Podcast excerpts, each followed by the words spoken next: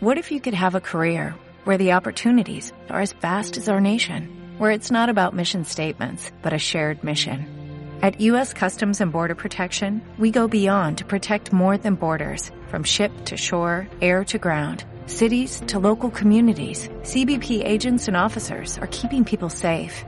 Join U.S. Customs and Border Protection and go beyond for something far greater than yourself. Learn more at cbp.gov/careers.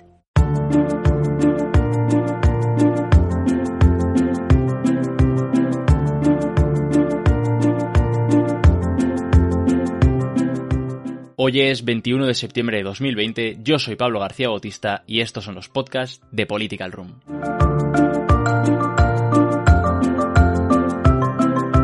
Como habréis visto ya en el título del podcast de esta semana, vamos a hablar del Brexit, el eterno proceso de salida del Reino Unido de la Unión Europea. Y lo traemos ahora aquí en The Political Room después de conocer el desencanto de la Unión Europea por la reciente decisión tomada por el Ejecutivo de Boris Johnson y la conocida como Internal Market Bill, es decir, la ley de mercado interno, interior, del Reino Unido. ¿Qué, ¿Qué es lo que ha pasado? Pues básicamente que esta Internal Market Bill choca con el acuerdo de retirada, conocido como Withdrawal Agreement, firmado entre Reino Unido y la Unión Europea. Es decir, que choca con un acuerdo internacional y pone en serio riesgo la violación del derecho internacional, con las consecuencias que ello conlleva. Esto, como os decía, es lo más reciente, pero es que el proceso del Brexit, como muchos ya sabréis, se alarga en el tiempo más de cuatro años ya, desde aquel 23 de junio de 2016, cuando se celebró aquel famoso referéndum. Cuatro años en los que se ha ido haciendo cada vez más complejo un acuerdo que en su nacimiento parecía algo sencillo. De hecho, se llegó a plantear como un, pues venga, votemos irnos de la Unión Europea y vayámonos, así, de la noche a la mañana. Pues cuatro años van ya, ni más ni menos, y ahora, precisamente, estamos en uno de los momentos más importantes, porque el 31 de diciembre de este año, 2020, finaliza en principio el periodo de transición. Y además, las negociaciones entre la Unión Europea y el Reino Unido penden de un hilo por esta Internal Market Bill. ¿Qué, ¿Qué es el periodo de transición? ¿Qué es esta ley de mercado interior? ¿Qué pasará con la frontera con Irlanda? ¿Qué es el artículo 50? ¿Y qué pasará si no se llega a un acuerdo? Todas estas son las preguntas que vamos a intentar resolver, si es que se puede, en el podcast de esta semana. Pero antes de ir con ello, dejadme recordaros que os suscribáis a nuestro canal de iVoox, los que nos escucháis a través de esa plataforma, dándole al botoncito naranja, los que lo hacéis desde Spotify, pues podéis hacer lo mismo también dándole al botoncito de seguir. Esto nos ayuda a escalar puestos en las categorías de ambas aplicaciones y así llegar a mayor audiencia. Y los que seáis nuevos oyentes, primero de todo, bienvenidos, pero si buscáis más contenido de carácter internacional, podéis seguirnos en redes sociales, sobre todo en Twitter, en arroba political barra room y arroba Pablo G. Bautista, donde encontraréis comentarios diarios, actualidad y mucho más. Y por supuesto, en nuestra página web www.depoliticalroom.com, donde encontraréis artículos de análisis mucho más extensos. Así que dicho esto, vamos con lo de hoy. Brexit means Brexit. The campaign was fought, the vote was held, turnout was high, and the public gave their verdict. Voz conocida esta que acabamos de escuchar, la voz de Theresa May, la que fuera primer ministro de Reino Unido desde el 13 de julio de 2016 hasta el 24 de julio de 2019. Brexit significa Brexit, decía, e insistió mucho en ello durante esos tres años. Evidentemente, por cuestiones de tiempo, no podemos hoy dedicarnos a hacer un repaso completo de lo que han supuesto estos más de cuatro años de proceso del Brexit, pero lo que sí podemos y debemos hacer es un breve repaso cronológico de los sucesos que nos llevan hasta el punto crítico en el que nos encontramos hoy en día. Y para ello tenemos que remontarnos al 29 de marzo del año 2017. Fue este mismo día en el que Theresa May anunciaba la intención de salirse de la Unión Europea al Consejo Europeo, la institución pertinente. Meses después de aquel referéndum celebrado en junio de 2016 y que tras los resultados traería la dimisión del primer ministro David Cameron.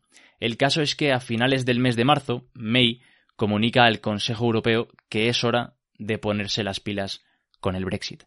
Las negociaciones no comenzarían hasta tres meses después, hasta el 19 de junio de ese mismo año, 2017, con tres problemas principales sobre la mesa.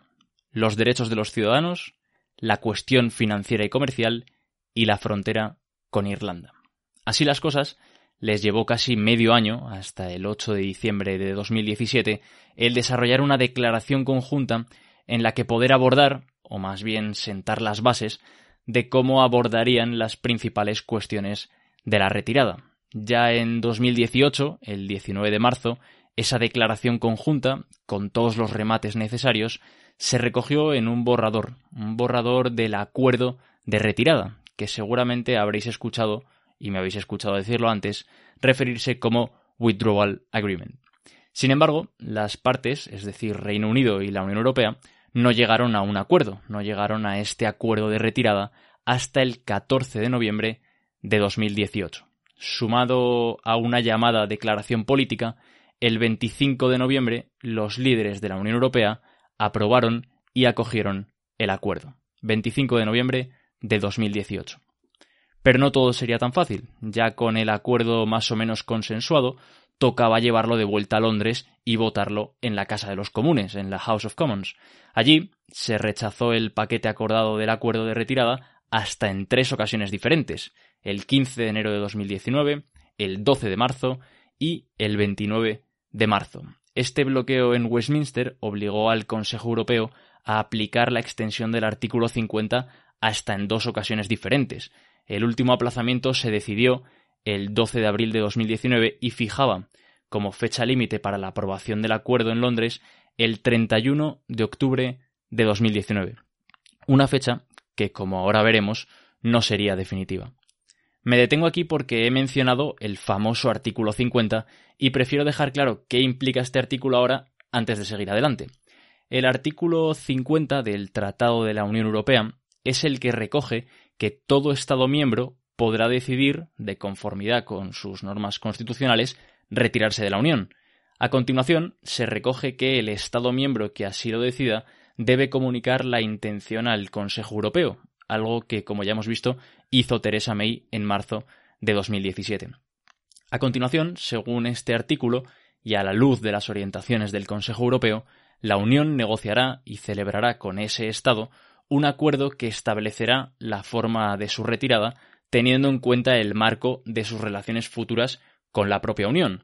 El Consejo lo celebrará en nombre de la Unión por mayoría cualificada previa aprobación del Parlamento Europeo. Los tratados dejarán de aplicarse al Estado de que se trate a partir de la fecha de entrada en vigor del acuerdo de retirada o, en su defecto, a los dos años de la notificación a que se refiere el apartado 2, salvo si el Consejo Europeo, de acuerdo con dicho Estado, decide por unanimidad prorrogar dicho plazo. Esto, que acabo de leer textualmente, es que es el tratado, es precisamente lo que os he narrado cronológicamente. En el caso del Reino Unido, así sucedió, se prorrogó dicho plazo, porque de lo contrario, el Reino Unido debería haber abandonado la Unión Europea el 29 de marzo de 2019, dos años después de la notificación de Theresa May. Pero como ya hemos visto, el Consejo Europeo aprobó hasta en dos ocasiones el aplazamiento de esa fecha. Siguiendo un poco con ese orden cronológico que habíamos dejado en la triple negativa de Westminster al primer borrador de acuerdo de retirada y la doble prórroga concedida por el Consejo Europeo, las partes tuvieron que reunirse de nuevo y reescribir ese borrador del acuerdo de retirada, es decir, plantear una nueva propuesta.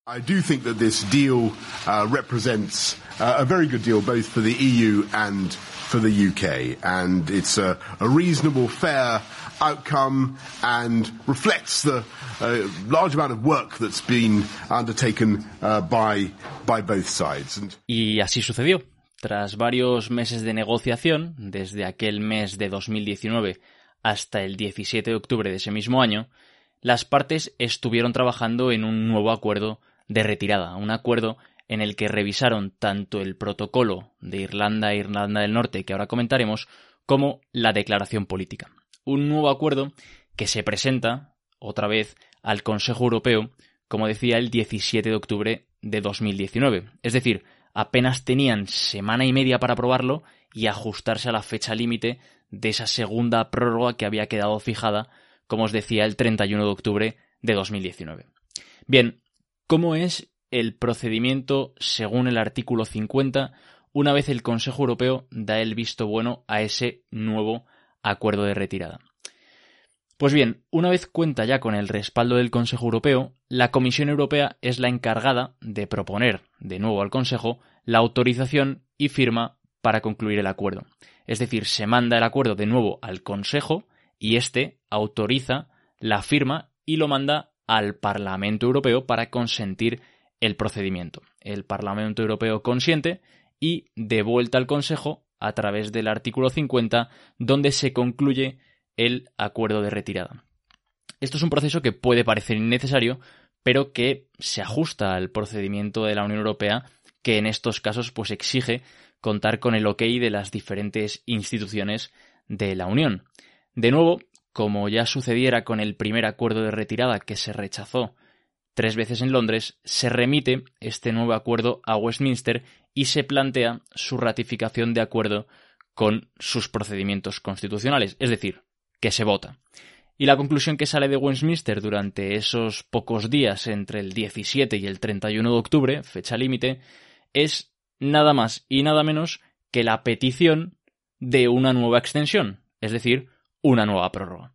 El Consejo Europeo, de nuevo sujeto al artículo 50, concede el 29 de octubre, dos días antes de la fecha límite, una nueva prórroga, una extensión hasta el 31 de enero de 2020.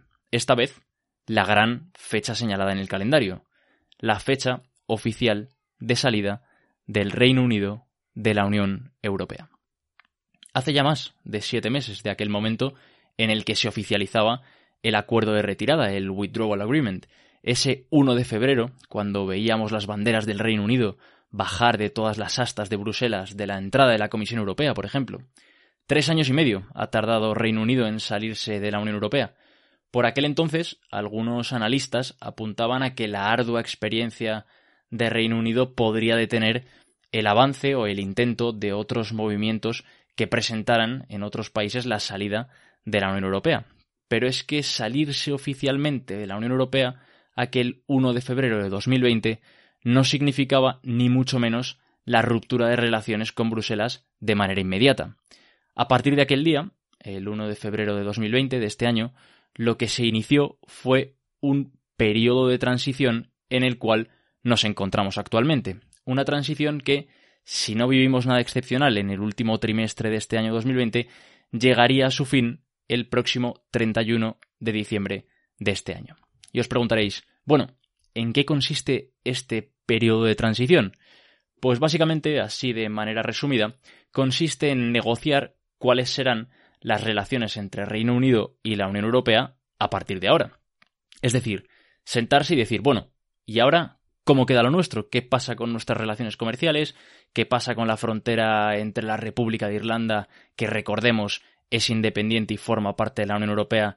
La frontera, decía, entre la República de Irlanda e Irlanda del Norte, integrada dentro del Reino Unido y por lo tanto fuera de la Unión Europea. Es decir, ya nos hemos salido de la Unión Europea, pero ahora, ¿qué? Pues en esas estamos. Y lo cierto es que no parece un camino fácil. Pero para entender cómo han sido estos meses, vayamos por partes, porque hay muchos cabos que atar.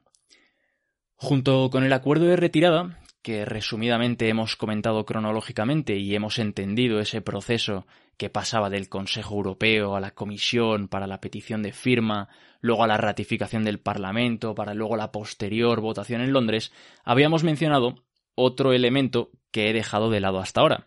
Este es el protocolo de Irlanda e Irlanda del Norte. Una de las premisas indispensables que la Unión Europea siempre puso sobre la mesa durante las negociaciones del Brexit ha sido el mantenimiento de paz y reconciliación en Irlanda, es decir, el respeto absoluto del acuerdo de Viernes Santo firmado en 1998. Este acuerdo de Viernes Santo se firmó en Belfast el 10 de abril de 1998. Tanto el gobierno británico como el irlandés lo firmaron. El objetivo principal era poner fin al conflicto de Irlanda del Norte. Entre los protagonistas de este acuerdo se encontraban, por ejemplo, Tony Blair como primer ministro británico, Bertie Ahern como primer ministro de la República de Irlanda, David Trimble como, líder del Partido Unionista del Ulster, el partido político, el principal partido político de Irlanda del Norte. También estaba Gary Adams, líder del Sinn Féin, históricamente asociado con el IRA y segundo partido más importante de Irlanda del Norte. También estaba John Hume, líder católico del Partido Socialdemócrata, que impulsó la participación de Estados Unidos en la resolución de la paz. Y se encontraba también por ahí George Mitchell, ex senador estadounidense y ex asesor de Bill Clinton, que alumbró el acuerdo Mitchell, al parecer un documento base para ultimar las negociaciones que llegaron al acuerdo de Viernes Santo. Un acuerdo este del Viernes Santo de 1998, que exigía el compromiso de paz entre los partidos políticos, también exigía la creación de una Asamblea Legislativa de Irlanda del Norte, la creación de un Consejo Británico-Irlandés, así como el desarme de los paramilitares en un plazo máximo de dos años para la entrega de armas, también exigía la creación de la Policía Real del Ulster, la liberación condicionada de presos paramilitares de aquellos grupos que respeten el alto al fuego y la eliminación de la Ley de Gobierno de Irlanda de 1920 por parte del Parlamento británico, proclamando la partición de Irlanda. Irlanda, como isla, está dividida entre Irlanda del Norte y la República de Irlanda, desde la Guerra Civil Irlandesa de los años 20 del pasado siglo. La idea de esta ley de gobierno de Irlanda era crear dos territorios autogobernables en Irlanda, pero que permanecieran siempre dentro del Reino Unido. Desde aquella guerra civil ha habido siempre dos ramas presentes en la isla. Por un lado tendríamos a los nacionalistas, que buscan una Irlanda independiente, y por otro lado los unionistas, que buscan la Irlanda del Norte que buscan que, Irlanda del Norte perdón, permanezca dentro del Reino Unido. De ahí lo de unionistas. Algo que no sucede con la República de Irlanda porque no pertenece al Reino Unido y por eso a día de hoy no permanece dentro, o sea, permanece dentro de la Unión Europea sin verse influenciada por el Brexit. Este acuerdo de Viernes Santo, firmado en 1998, recogía además que el estatus de Irlanda del Norte no cambiaría, es decir, seguiría formando parte del Reino Unido a no ser que un consenso o a través de un consenso mayoritario de la población norirlandesa que decidiera lo contrario, es decir, salirse del Reino Unido. Durante estos 22 años, desde 1998, el objetivo principal entre las dos Irlandas ha sido evitar una frontera dura entre ellos. Claro, al estar tanto el Reino Unido como la República de Irlanda dentro de la Unión Europea, dentro del mercado único europeo y dentro de la Unión aduanera, eso pues no ha sido del todo complicado, es decir, no ha sido muy complicado evitar una frontera dura. Pero claro, con el Brexit las dudas han vuelto a resurgir. De ahí la importancia de incluir un protocolo de Irlanda e Irlanda del Norte dentro de las negociaciones a la par que el acuerdo de retirada.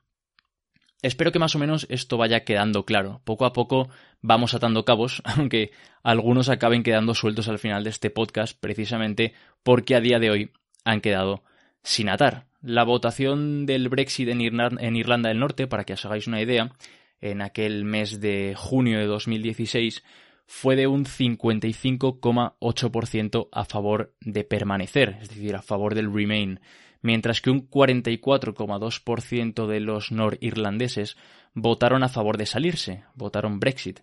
Una de las principales preocupaciones, al menos del 61% de la población norirlandesa, era que no debían abandonar la Unión si una de las consecuencias de salirse de ella era la consolidación de una frontera fuerte con la República de Irlanda.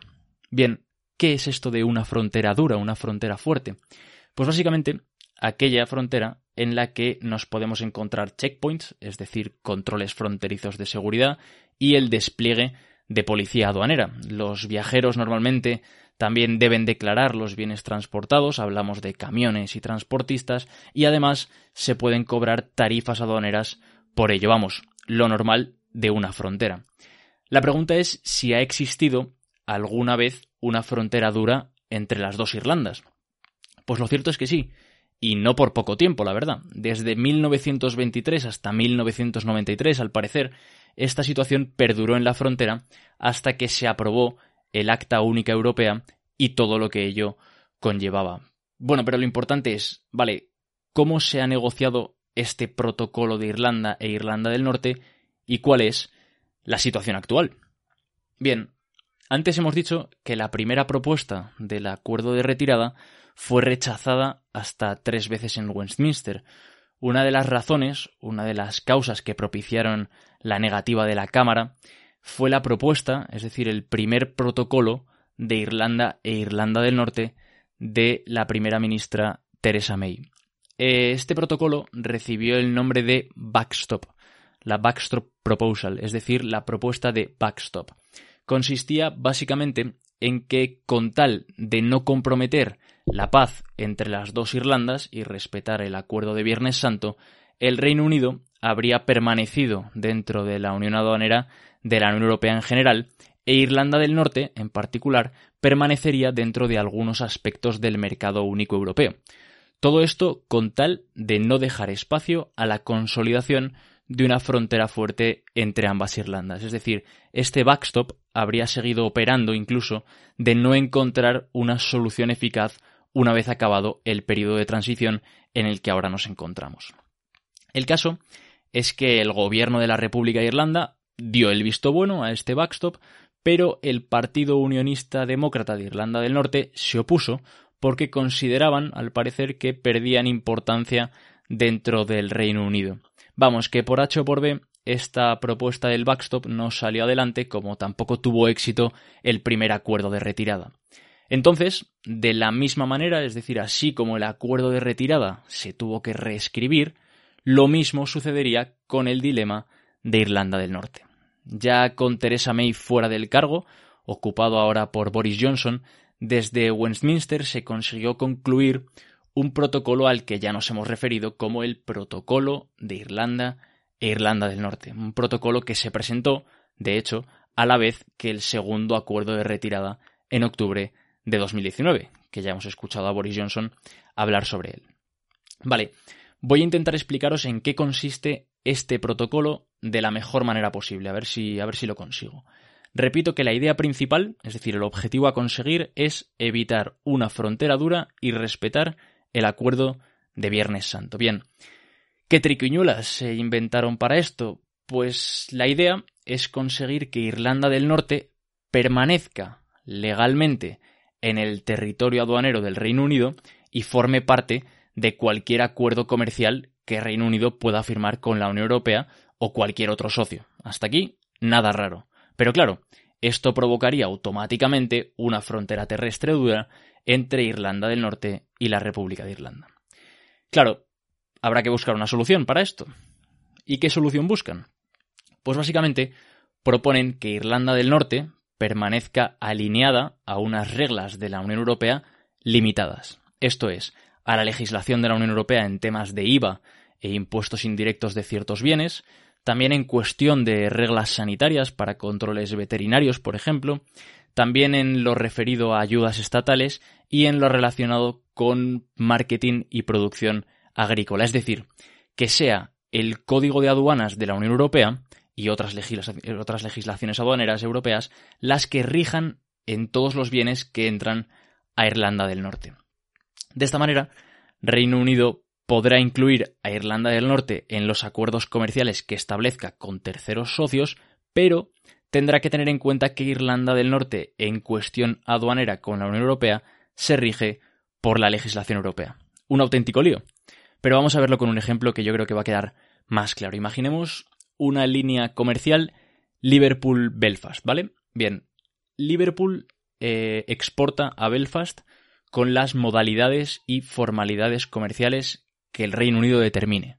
Belfast, sin embargo, importa con las formalidades propias de la Unión Europea, al encontrarse dentro de Irlanda del Norte, aunque recuerdo, Irlanda del Norte forma parte del Reino Unido y sale de la Unión Europea.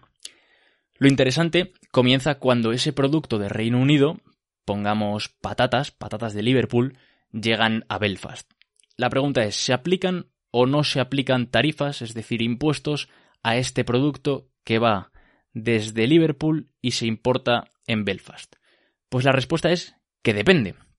Si los bienes, es decir, esas patatas de Liverpool, no están sujetas a un procesamiento comercial y no tienen ningún riesgo de entrar en un país de la Unión Europea, como podría ser el caso de que entren a la República de Irlanda, no están sujetas a ninguna tarifa. Sin embargo, si esas patatas que importan desde Belfast se considera que están en riesgo de luego pasar, por ejemplo, a la República de Irlanda, que es parte de la Unión Europea, sí se aplicarían impuestos y tarifas a esas patatas, a, a esa línea comercial. Y la pregunta es, bueno, ¿y quién decide qué productos están o no están en riesgo de entrar en la Unión Europea? Pues un comité conjunto recogido dentro de este protocolo será el encargado de decidir si un producto tiene riesgo de entrar en la Unión Europea y por lo tanto es susceptible de cargar un impuesto en su importación.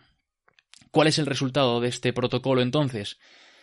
Pues si he conseguido explicarme bien y lo habéis entendido, el resultado de este protocolo es la creación, de facto, de una frontera aduanera en el mar irlandés, ese trozo de mar que separa Gran Bretaña de la isla de Irlanda. Es decir, que de jure Irlanda del Norte abandona la Unión Europea y permanece dentro del Reino Unido en la firma de cualquier acuerdo comercial, pero de facto se crea una frontera en el mar por la cual Irlanda del Norte permanece bajo el paraguas europeo en legislación comercial que implique relaciones con la Unión Europea. De esta manera, lo que se consigue es ese objetivo que decíamos antes, evitar la creación de una frontera terrestre fuerte entre Irlanda del Norte y la República de Irlanda. Espero que se haya entendido esto, porque la verdad es que vamos a seguir rizando el rizo y a continuación se van a complicar más las cosas. Y si no, escuchemos al primer ministro británico Boris Johnson.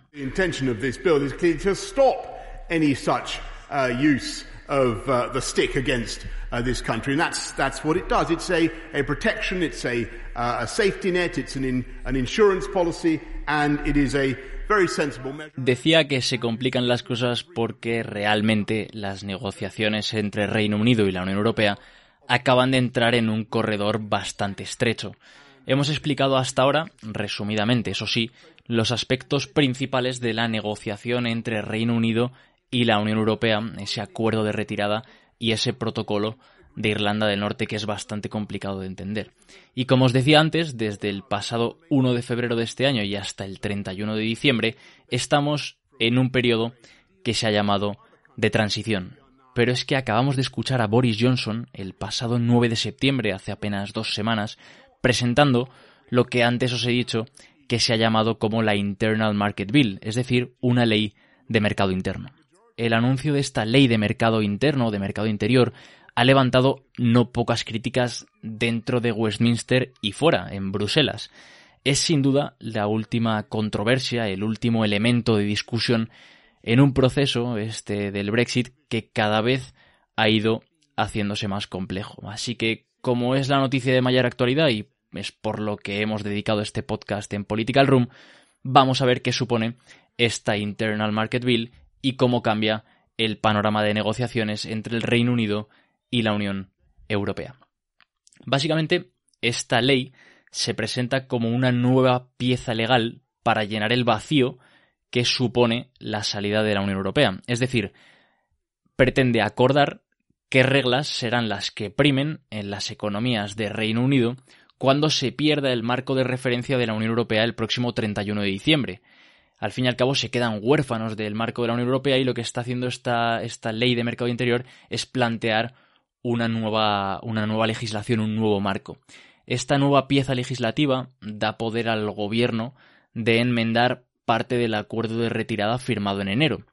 Desde el Ejecutivo de Boris Johnson alegan, a estas alturas, que este acuerdo de retirada se firmó demasiado rápido y que contenía complejidades inesperadas, algo que esta ley, dicen, viene a solucionar. Lo que viene a decir es que, bueno, que si para fin de año, para ese 31 de diciembre, Reino Unido no ha llegado a un acuerdo comercial con la Unión Europea, que la verdad que es un escenario no descartable a estas alturas, pues claro que si eso se da, hay algunas premisas de ese acuerdo de retirada, oye, que no, que no quieren cumplir. porque ¿qué pasa en términos comerciales si llega el 31 de diciembre sin que la Unión Europea y el Reino Unido hayan firmado un acuerdo comercial? Pues que su relación comercial pasa a estar en el marco de la OMC, la Organización Mundial del Comercio, un asunto que ahora abordaremos. Pero siguiendo con esta Internal Market Bill, esta ley de comercio interno que hemos escuchado proponer a Boris Johnson, decía que ha levantado controversia por el carácter que tiene. Y es que desde un primer momento se intuyó que ésta violaba el derecho internacional. Y no solo eso, sino que además contradecía a la ley doméstica británica. Bien, la pregunta es, ¿viola de verdad la Internal Market Bill el derecho internacional? Pues todo apunta que sí. De hecho, hasta el ministro del gobierno británico para Irlanda del Norte lo reconoció esa misma semana en la Cámara de los Comunes. Escuchémosle. Um, um. We are taking the power to disapply the EU law concept of direct effect required by Article 4 in a certain very tightly defined circumstances. Viola el derecho internacional de una manera muy específica y limitada, reconocía. ¿Pero por qué? os preguntaréis. Bueno, pues primero de todo porque el acuerdo de retirada, un acuerdo internacional firmado por la Unión Europea y el Reino Unido, es vinculante. Y segundo, porque no se puede modificar un acuerdo internacional de manera unilateral, sin que esto suponga una violación del derecho internacional. El caso es que la sección 7.a o 7a del acuerdo de retirada da prioridad al acuerdo sobre cualquier otra ley nacional del Reino Unido. Sin embargo, la Internal Market Bill, la propuesta de Johnson, dice en su punto 42 que los ministros del Reino Unido tienen el poder de desaplicar declaraciones de exportaciones y otros procedimientos de salida. A lo que añade este punto 42 que el ministro británico para Irlanda del Norte tiene el poder de interpretar o desaplicar el artículo 10 del Protocolo de Irlanda del Norte y le dan Además, en este punto 42, prioridad a la ley de mercado interno, a la Internal Market Bill, por encima del acuerdo de retirada. Es decir, esta Internal Market Bill, este punto 42, contradice el acuerdo de retirada, pero además es una ley propuesta por el Ejecutivo británico que no ha sido propuesta por el conjunto del Reino Unido. Es decir, no cuenta con la firma ni del primer ministro escocés ni del primer ministro galés, ni mucho menos del primer ministro norirlandés. Y eso, de nuevo, choca con la premisa de no modificar un acuerdo internacional de manera unilateral, es decir, sin el consenso del resto de las partes implicadas. Esto último es lo que choca con la Convención Sewell, la cual prohíbe al Parlamento británico de Westminster legislar en materias que afecten a las cámaras de Escocia, Irlanda del Norte y Gales sin el consentimiento de estas. Esta, esta declaración se basa en dos principios, el de reconocimiento mutuo y el de no discriminación. Pero bien, ¿qué pasa con esta Internal Market Bill? Pues que al parecer, o sea, pues que al ser una pieza de legislación parlamentaria, no necesita la aprobación de las cámaras o parlamentos escocés, norirlandés o galés. Se necesita únicamente una mayoría de diputados del Partido Conservador de Johnson para ser aceptada. Hay quienes ya apuntan a que este tipo de movimientos lo que hacen es alentar movimientos independentistas en el Reino Unido. En Escocia, de hecho, según encuestas recientes que acaban de publicarse, el sentimiento de querer independizarse del Reino Unido ha crecido nada más y nada menos que un 6% del año pasado a esta parte, de un 48 a un 54%. Y en Gales, ya hay quienes contemplan que en el caso de que Escocia se independizase y retornase a la Unión Europea, pues oye, no sería una mala opción contemplar un procedimiento similar. La Internal Market Bill, de momento, ha pasado a la primera lectura. Sin embargo, algunos sectores en Westminster tienen la esperanza depositada en diputados conservadores que disientan de la línea de Boris Johnson y se sumen por ejemplo, a la enmienda propuesta por el conservador Bob Neil.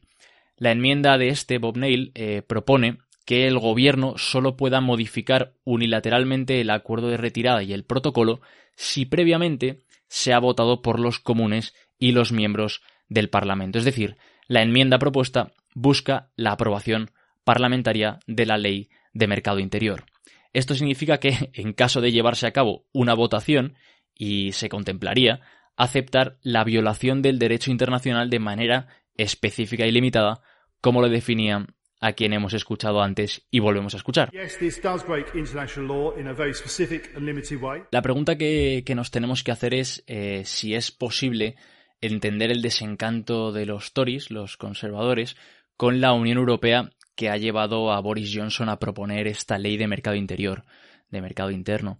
Pues bueno, lo cierto es que durante todo este periodo de transición, desde aquel 1 de febrero y hasta el 31 de diciembre de 2020, si no se aplaza, que no sabemos si eso sucederá, lo cierto es que el Reino Unido ha permanecido sujeto a las leyes de la Unión Europea sin pinchar ni cortar, es decir, sin ningún poder, y ha continuado, ha continuado haciendo las donaciones presupuestarias correspondientes a un Estado miembro. Y así lo seguirá haciendo hasta finales de año. Claro, eso sumado a la sólida posición, a la férrea y dura posición de Bruselas en la firma de un acuerdo comercial, pues puede estar desencantando al sector conservador británico y oye, con razón, pero bueno, sin meternos en eso, planteemos un escenario que no deberíamos descartar y que ya he comentado antes y he dicho que dejaría para ahora.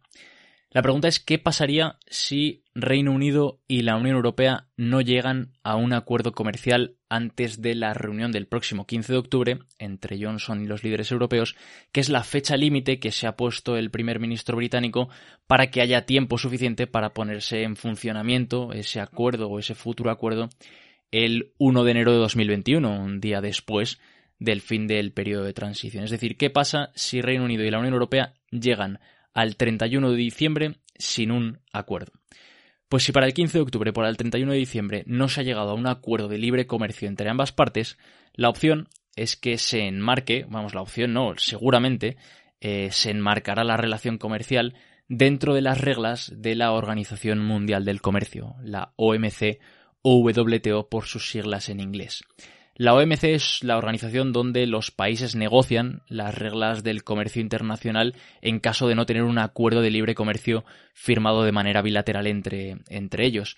La OMC está formada por 164 miembros actualmente y lo que tenemos que tener en cuenta es que la Unión Europea es el mayor socio comercial de Reino Unido supone hasta un 43% de sus exportaciones y un 51% de sus importaciones. Si no hay acuerdo comercial, la Unión Europea se vería obligada a imponer tarifas a los productos del Reino Unido dentro del marco de la OMC. Estaríamos hablando, así a grosso modo, de en torno a un 3% de impuestos, por ejemplo, a productos no agrícolas, casi un 10% de impuestos al sector automovilístico, a los coches, y un altísimo 35% de impuestos para los productos lácteos, los dairy products. El Reino Unido haría lo mismo en este caso, es decir, imponer tarifas aduaneras a los productos provenientes de la Unión. En algunas áreas comerciales podría aprovechar a potenciar la producción nacional, aumentando las tarifas, mientras en otras podría hacer el procedimiento inverso, es decir, bajar las tarifas aduaneras y pues en algunas industrias que consideren que no hace falta potenciar o que a nivel nacional no, no tienen tanta, tanto potencial de, de ser explotadas. Según tengo entendido, la OMC no permite hacer maniobras comerciales de carácter, de carácter excepcional con un socio concreto, es decir, no puede dar un trato especial en el marco de la OMC a la Unión Europea en caso de no llegar a un acuerdo bilateral de, libre comercio con ellos, sino que debe poner las mismas reglas de juego para todos los socios con los que comercie, eh, con los que comercie bajo las reglas de la OMC. Por eso es tan importante, aunque no lo parezca, un acuerdo de libre comercio entre Reino Unido y la Unión Europea, para ambas partes. Esto tampoco es el fin del mundo, es decir, hay países que comercian con la Unión Europea en el marco de la OMC. De hecho, todo país que no tenga un acuerdo de libre comercio con la Unión Europea lo hace bajo el marco de la Organización Mundial del Comercio. Es el caso de Estados Unidos, por ejemplo, pero no significa que operen solo bajo el marco de la OMC, sino que pueden tener decenas de acuerdos comerciales en diferentes sectores, como es también el caso de, Washington. Estados Unidos tiene acuerdos que están eh, tiene acuerdos comerciales con la Unión Europea en casos concretos, como puede ser en, productos tan específicos como el vino, los plátanos o en procedimientos también tan específicos como el etiquetado de eficiencia energética, pero luego hay otros sectores en los que eh, comercian bajo el marco de la OMC. Sin embargo, uno de los escenarios que ya se contempla en Westminster y en Londres es el modelo australiano. Australia es un país que también enmarca en la OMC su relación comercial con la Unión Europea, pero claro, algunos analistas apuntan a que este modelo australiano no sería el más adecuado, porque al fin y al cabo por temas geográficos evidentes, el peso de la Unión Europea en la balanza comercial de Australia es mucho menor que en la balanza comercial de Reino Unido, como ya hemos comentado anteriormente. Pero lo que está claro es que, como repetía antes, es un escenario no descartable tal y como están las cosas actualmente y en el caso de que esa Internal Market Bill salga adelante, que estaremos atentos a ello.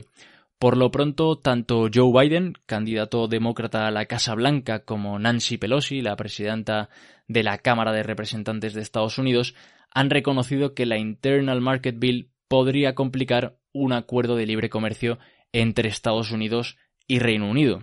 Y eso con las consecuencias que lleva. Pero claro, aún tendremos que esperar a los resultados del 3 de noviembre para conocer si la opinión de Biden tendrá repercusiones en Westminster o no.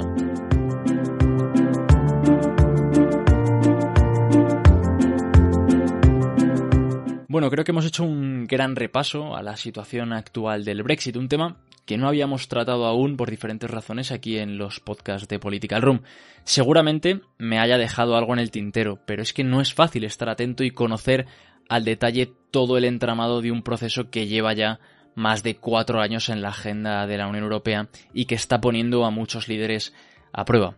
Por lo pronto, desde Bruselas ya han dejado claro que si la Internal Market Bill sale adelante, podrían entender que el Reino Unido se ha levantado de la mesa de negociaciones y darán por imposible un acuerdo de libre comercio. Es decir, no vamos a ver a la Unión Europea levantarse de, las de la mesa de negociaciones, pero entenderán que si esta ley se lleva a cabo y se aprueba, habrá sido Reino Unido quien se haya levantado de esa mesa.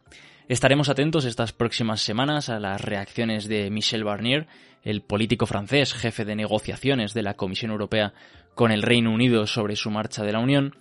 Y lo cierto es que también estaremos atentos a esa fecha del 15 de octubre, a esa próxima reunión, para ver si se acercan a un acuerdo que pueda dilucidar pues cuál será la situación a partir del 1 de enero del próximo año. Hasta aquí, espero que os haya servido para entender lo complejas que han sido las negociaciones del acuerdo y la importancia del protocolo, la importancia que cobra la situación de Irlanda del Norte, así como para comprender la problemática, entre comillas, podríamos decir, o lo problemática que ha sido, entre comillas, eh, la propuesta de Johnson de la ley de mercado único y su posible incongruencia y reconocida por parte del Ejecutivo con el derecho internacional. Solo me queda recordar que tenéis mucho más contenido en nuestra página web www.depoliticalroom.com y en nuestras redes sociales, en Twitter, arroba political barra baja room y arroba Pablo G. Bautista. Muchas gracias por estar otra semana más ahí, escuchando. Un saludo y hasta la próxima.